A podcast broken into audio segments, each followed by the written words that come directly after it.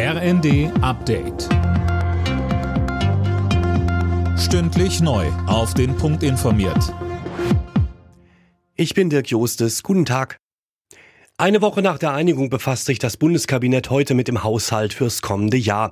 Die Minister sollen die Details der Einigung nur zur Kenntnis nehmen. Eine Diskussion ist wohl nicht geplant. Mehr von André Glatzel. Die Einigung sieht eine Reihe von Maßnahmen vor, um das 17 Milliarden Euro Loch im Haushalt zu stopfen. Mehrere Ministerien sollen mit deutlich weniger Geld auskommen.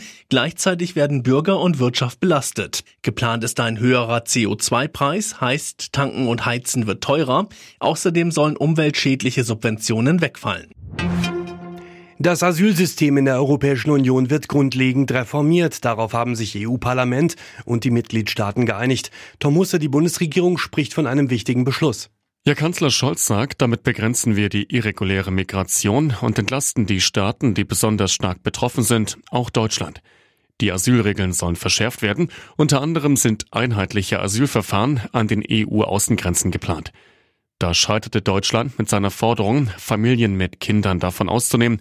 Geflüchtete sollen nach einem Solidaritätsmechanismus verteilt werden, um Hauptankunftsländer wie Italien oder Griechenland zu entlasten.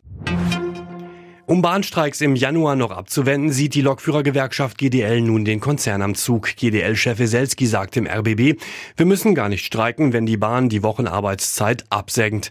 Das ist aktuell der Knackpunkt in den Verhandlungen. Die Bahn lehnt die Absenkung strikt ab. Die Bundeswehr könnte sich an dem internationalen Einsatz zum Schutz von Handelsschiffen im Roten Meer beteiligen.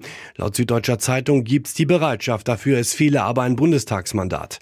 Wegen der Angriffe der Houthi-Rebellen meiden mehrere Reedereien aktuell das Rote Meer und fahren Umwege. Alle Nachrichten auf rnd.de